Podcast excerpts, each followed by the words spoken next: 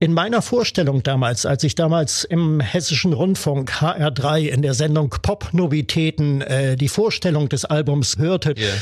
da klang Mike Oldfield für mich irgendwie alt, dieses, dieses Keltische da yeah. drin. Und ich hatte immer die Vorstellung eines Mannes mit Halbglatze, der im Schottenrock auftritt. Das war für mich das Bild von Mike Oldfield. Halbglatze und Schottenrock.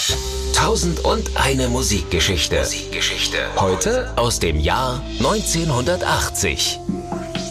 Ja, hallo zusammen, die beiden Musikverrückten wieder hier. Ja, Carsten Richter ist dabei. Und unser Musikexperte Lutz Stolberg. Hallihallo. Ich fange heute mal mit einem Zitat an. Mhm. Die Menschen haben es satt, sich Musik anzuhören, die für Plattenfirmensitzungen und Verkaufsstatistiken produziert wird. Die wollen ihre Anlage einschalten und sich in eine andere Welt versetzen. Eine Welt, die ihnen etwas bedeutet ich wünsche mir, dass meine Musik das erreichen kann. Mhm. Das hat Mike Oldfield gesagt, über den ja. reden wir heute und gucken uns auch mal das Album QE2 etwas genauer an aus dem Jahr 1980.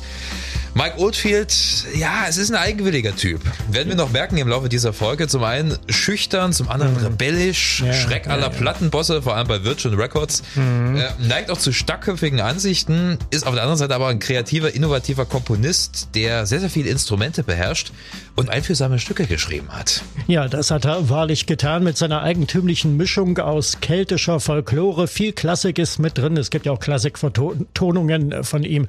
Die Wilhelm Tell-Ouvertüre von Rossini zum Beispiel, die Adaption. Und äh, natürlich Pop. Ja, und äh, gut, seine erste Phase in den 70ern war geprägt durch äh, große konzeptionelle Stücke, Konzeptalben, yeah. ähm, wo also mit ähm, Tubular Bells ging es ja los, 73, dann kam Hergus Twitch und so weiter. Und da hatten die Songs alle keinen Namen auf der Platte, sondern ja. das war alles nur Part One bis Part sowieso äh, und auch betitelt. größtenteils Instrumentalmusik.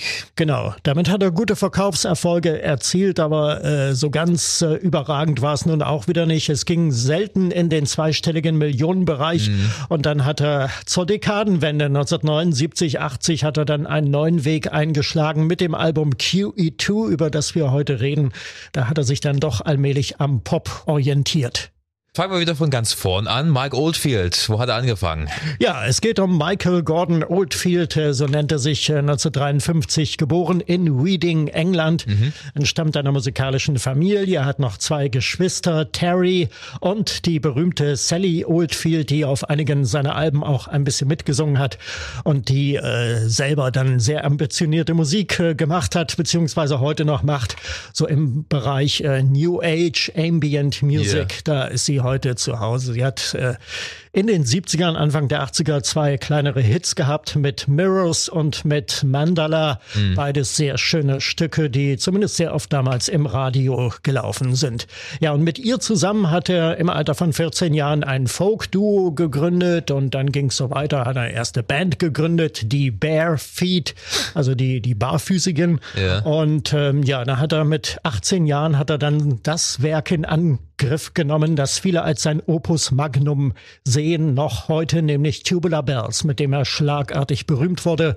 1973, da war er gerade mal zarte 20 Jahre alt, hat alle Instrumente selber gespielt äh, auf dem Album und äh, damit nicht genug. Ein, ein Stück daraus aus Tubular Bells, das Leitmotiv, hat der berühmte Horrorregisseur William Friedkin für den Film Der Exorzist äh, verwendet. Und daraufhin wurde das Album schlagartig ein Verkaufsrenner und verkaufte sich über drei Millionen Mal riesengroßer Überraschungserfolg gewesen. Denn es war auch für die 70er nicht selbstverständlich, dass ein Instrumentalalbum ja. so durch die Decke geht. Ne? Ja, Mike Oldfield ähm, bezeichnet sich ja selbst auch als Multi-Instrumentalist. Also auf Tubular Bells hat er alle Instrumente selber gespielt. Mhm. Später hat er sich dann mal Gastmusiker ins Studio geholt, hat viel experimentiert. Auf dem zweiten Album Hergus Twitch beispielsweise, da gibt es ein Stück, da hat er 90 E-Gitarren übereinander gemischt. Also das klingt infernalisch, dieses Stück. Es ist nicht schön, aber es ist äh, hochinteressant interessant. Und du hast ja eingangs schon erwähnt, es gab dann so ein paar weitere Stücke, die ähm, zumindest für Fans mittlerweile auch wirklich großen, großen Klassikstatus genießen. Platinum möchte ich da mal noch ja. hervorheben. Ein Album, was ich sehr mag. Oh ja, das ist auch sehr schön. North Star heißt ja. das eine Stück daraus. Ja. Und 1980 dann ähm, QE2. Ja, veröffentlicht am 31. Oktober 1980. Da war viel, viel los auf dem Musikmarkt. Da kamen damals im Oktober 1980, ich weiß das noch, ich habe das alles damals gehört, wie die neuen Platten vorgestellt wurden Da waren also äh, Police mit Zenyatta Mondata in den Charts. Ja. Dann kam äh, Dire Straits mit Making Movies, Manfred Mann's Earth Band mit Chance, Alan Parsons mit Turn of a Friendly Card und Pink Floyd mit The Wall stand auch seit einem Jahr nun mittlerweile ja. immer noch weit oben in den Charts. Es war ein unglaubliches Musikjahr damals, 1980. Und dann eben Mike Oldfield mit QE2. Kann man sagen, dass er auf QE2 ein paar Sachen anders gemacht hat als auf seinen Vorgängeralben? Ja, er hat sich ähm, mehr Gastmusiker als sonst ins Studio geholt, darunter Phil Collins, über den wird noch zu reden sein, der hat bei zwei Stücken mitgespielt. Ja, und äh, Maggie Wiley war zum ersten Mal dabei, seine ja. spätere Haus- und Hofsängerin, die ja auf vielen seiner Alben, seiner Hit-Alben in den 80ern dann auch äh, mitgewirkt hat. Und ähm, ja, QE2, also benannt nach Queen Elizabeth II, also nach dem Passagierschiff, hm. äh, klingt rauer als die Alben vorher. Es ist viel mehr Percussion im Spiel, viel yeah. mehr Rhythmus viele verzerrte Gitarren und ähm, ja, also manche Stücke klingen für mich fast schon gewalttätig. Ja, irgendwie. dissonant. Und dieses Perkussive, ich glaube, das war auch einfach der Zeitgeist damals, Anfang der 80er. Guck mal, mhm. ähm, ne, du hast gerade eben schon erwähnt, Phil Collins, ja, das erste Album, das hat, hat ja auch sehr von diesen Percussions gelebt. Ja. Oder äh, äh, Peter Gabriel hat in dieser Zeit auch sehr, sehr viel mit äh, perkussiven äh, Sounds gearbeitet. Genau, das war der neue Trend damals, der Aufbruch in die 80er auf diese Weise und da wollte Mike Oldfield irgendwie mit dabei sein. Ja, du hast ja schon seine Schüchternheit angesprochen. Mhm. Es gibt ja viele gescheiterte Interviews mit äh, ihm, in denen er sich sehr verschlossen gibt und kaum etwas sagt. Und äh, man hat ihn ja auch damals nicht gesehen. Und äh, wir haben ja in der DDR gelebt und da hatten wir sowieso Probleme mit äh, der visuellen Vorstellung von Künstlern. Man konnte ja nicht einfach die Zeitung aufschlagen und dann waren die da drinne oder sich die Bravo kaufen, sondern wir waren hier, wir waren hier angewiesen auf Melodie und Rhythmus. Das kam einmal pro Monat mhm. oder auf das äh, Jugendmagazin Neues Leben. Aber da war auch kein Mike Oldfield drin. Und äh, in meiner Vorstellung damals, als ich damals im Hessischen Rundfunk HR3 in der Sendung Pop-Novitäten äh, die Vorstellung des Albums QE2 hörte, da wurden also mehrere Stücke draus gespielt. Yeah. Da klang Mike Oldfield für mich irgendwie alt. Also die Musik klang irgendwie alt für mich, dieses, dieses Keltische da ja. drin. Und ich hatte immer die Vorstellung eines Mannes mit Halbglatze, der im Schottenrock auftritt. Das war für mich das Bild von Mike Oldfield. Halbglatze und Schottenrock. Ein bisschen vielleicht so wie der, der Vater der Kelly Family. So hatte ich mir Mike Oldfield vorgestellt. Ja, ähm, ich kann es ein Stück nachvollziehen. Es ist auf jeden Fall keine typische Popmusik. Er ist eher ein Komponist, ja. Also es ist nicht wirklich ja. Äh, die, die, die Songs, die, die folgen natürlich auch keiner typischen ähm, Pop-Struktur. Ja, mal abgesehen vielleicht von den Songs, die ähm, er gecovert hat auf dem Album, kommen wir auch gleich dazu.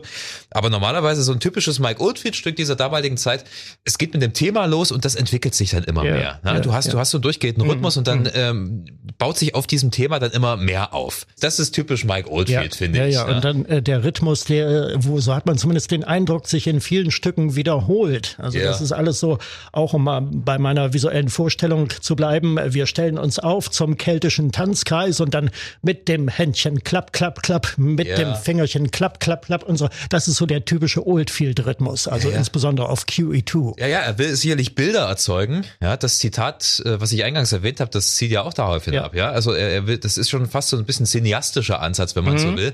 Äh, viel Minimal Music ist auch mit dabei. Ja, genau. Die Komponisten damals in den 50er, 60er, die haben ja auch sehr viel mit diesem Stil gearbeitet, dass sich ein Thema über eine lange, lange Zeit, zehn Minuten, Viertelstunde äh, so entwickelt und dich dann irgendwie so einsaugt. Ja, ja, genau. Da war ja auch ein gewisser Pete Townsend war davon äh, fasziniert. Ja, ganz genau. Also die haben Komponisten wie, wie Steve Reich oder Terry Riley gerne gehört. Ja. Das, das geht in eine ähnliche Richtung und Mike Oldfield hat sich sicherlich auch damit beschäftigt. Und dann hat aber auch noch die keltischen Einflüsse mit hm. hinzugebracht, beziehungsweise auch Jazz und, und Progressive Rock und so weiter. Also ein sehr, sehr interessantes Stilgemisch und ich finde, man erkennt Mike Oldfield auch sofort. Also du erkennst, ja, wie das so ein ja, Instrument ja, das ist Mike Oldfield. Schon an der singenden Gitarre, das ist so äh, typisch Oldfield.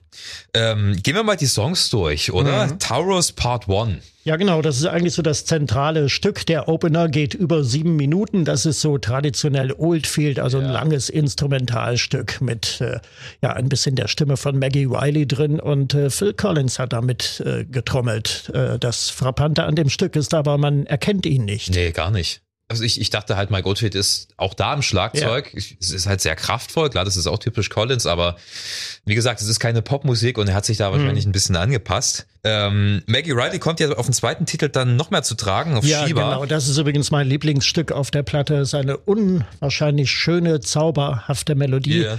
Shiva ist ja äh, ein, ein antikes Land äh, yeah. gewesen auf dem Gebiet des heutigen Jemen, also Nordafrika. Und ähm, das Land hat, Shiva hat so existiert zwischen 1000 vor Christi und 400 nach Christi äh, mhm. ungefähr, wobei wenig bekannt ist. Im Grunde genommen ist dieses äh, Land, dieses sagenumwobene Land, ein weißer Fleck auf der Geschichtskarte. Man weiß nicht viel darüber. Ja, es sind auch so Themen, mit denen sich Mike Oldfield gerne beschäftigt hat, oder auch so so, so mystische Sachen, ja, historische, ja. mystische Sachen. Ich glaube, das war sein Ding. Es hat so ein, so ein das Stück ja irgendwie so einen altägyptischen Einschlag irgendwie auch. Es klingt irgendwie exotisch, ein bisschen wie World Music. Ja, die Sprache ist ja auch nicht wirklich eine Sprache. Nein, nein, das, war eher das so ist äh, Lautmalerei ja. ist das. Ich glaube auch hier spielt Phil Collins mit, wenn mich nicht alles toll. Richtig, genau. Das sind die zwei Tracks auf der Platte, eins und zwei. Ja, es kündigt sich da schon ganz gut an, was dann später in den 80ern sehr erfolgreich weitergemacht wurde, und zwar die Zusammenarbeit mit Maggie Riley. Ja. Ist eine gute Mischung, weil ähm, der folkloristische mhm. Touch bei Mike Oldfield passt sehr gut zu ihrer Stimme. Absolut, ja, diese klare, warme Stimme, die auch äh, so ein bisschen so aufklärend wirkt in dem ganzen Oldfield-Instrumenten Tu, Wabu yeah. und die dann so klar und rein, ein bisschen schwebend über dem Ganzen steht. Also da hat er ein glückliches Händchen dafür gehabt. Ähm, wir sollten vielleicht über Arrival reden, denn da Ach, ja. kommen aber dann zu tragen. Ja, genau, das war überhaupt, überhaupt damals mein erster Eindruck von QE2. Arrival wurde als erste Single äh, ausgekoppelt ja. und ich konnte und kann mich mit dieser Adaption überhaupt nicht anfreunden, ehrlich gesagt.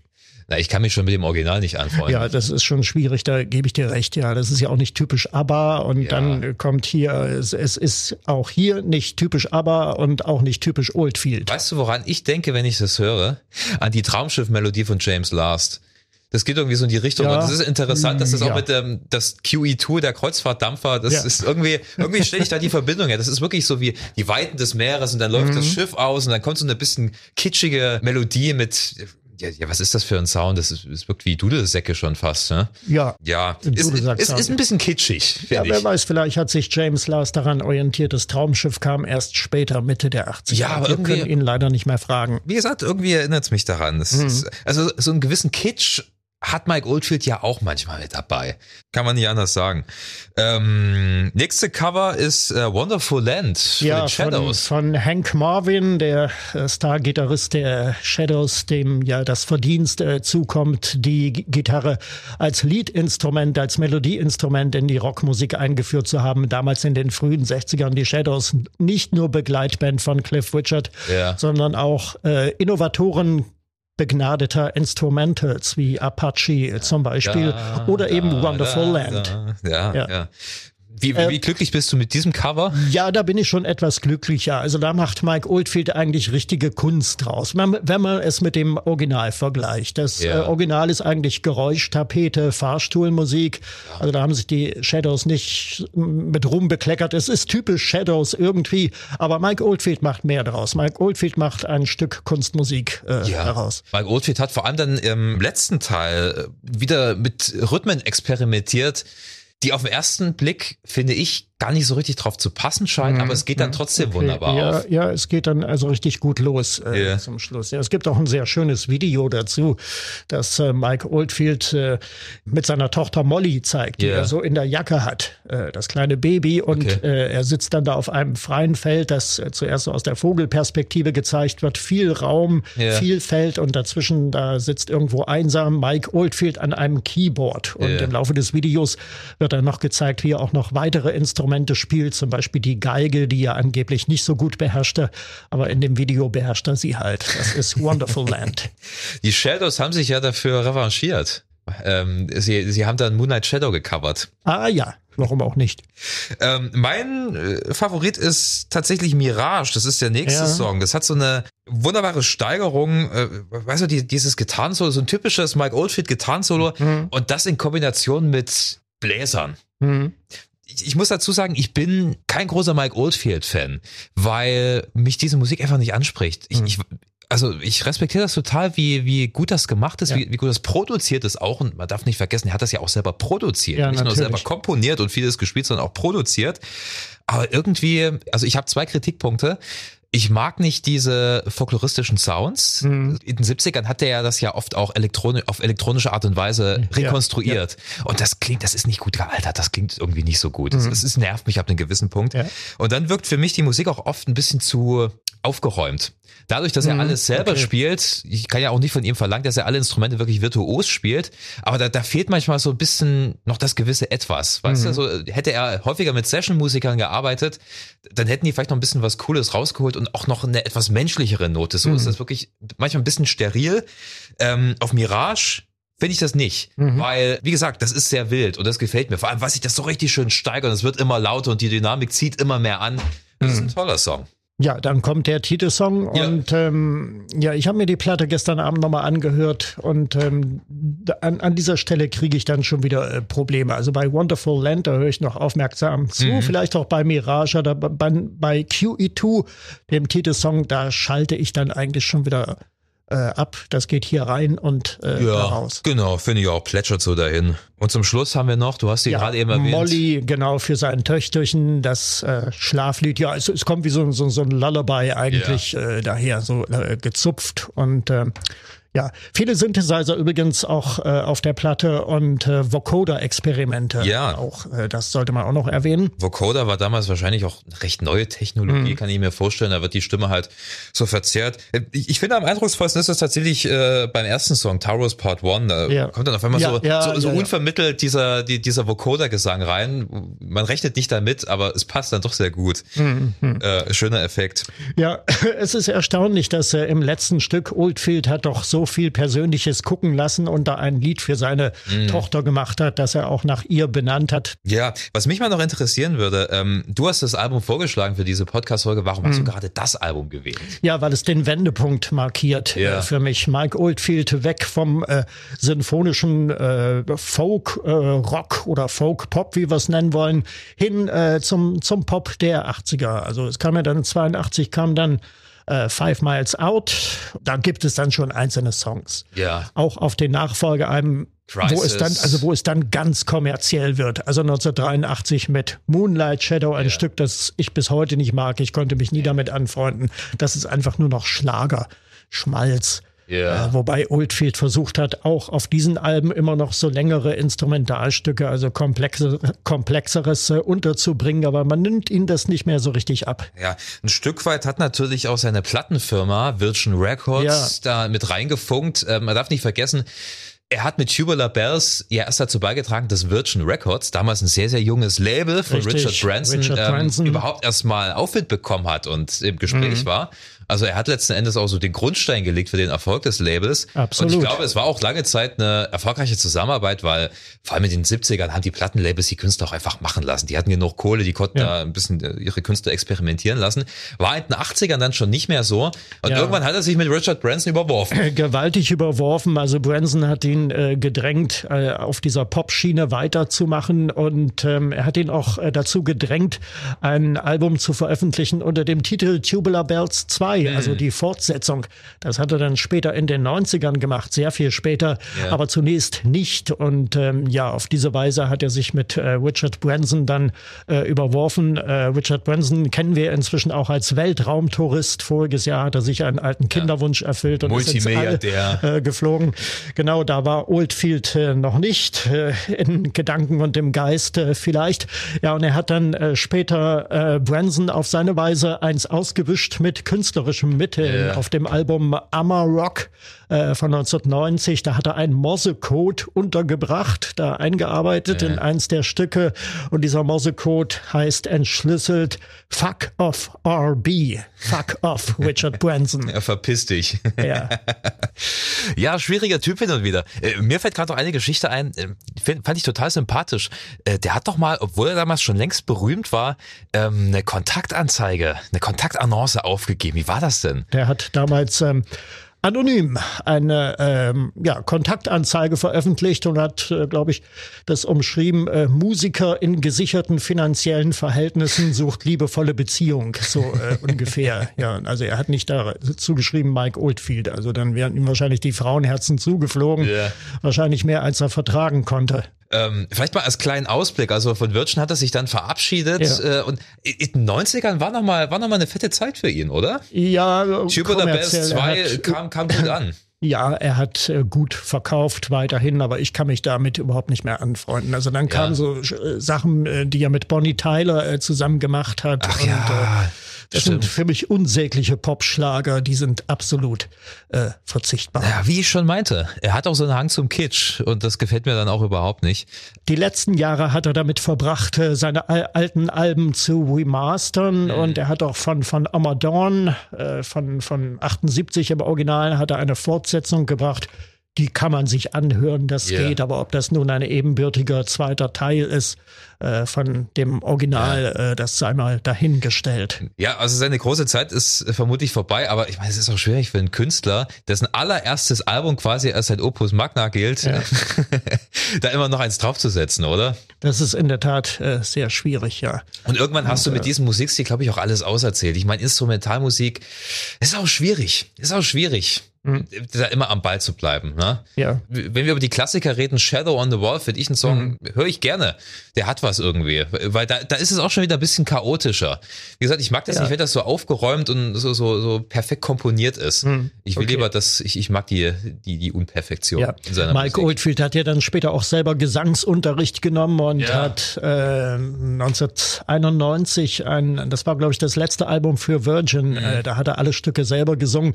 Davon distanziert distanziert er sich heute und sagt, äh, nein, meine Stimme gehört nicht auf eine Platte. Ja, ja es gibt ja auch äh, auf QE2, ich empfehle diese Deluxe-Edition, die, glaube ich, 2007 rausgekommen ist, mit einer zweiten CD. Da geht richtig die Post ab. Da sind Live-Versionen der Songs drauf und äh, unter anderem eine Demo-Version von Shiba, die er selber singt. Aha.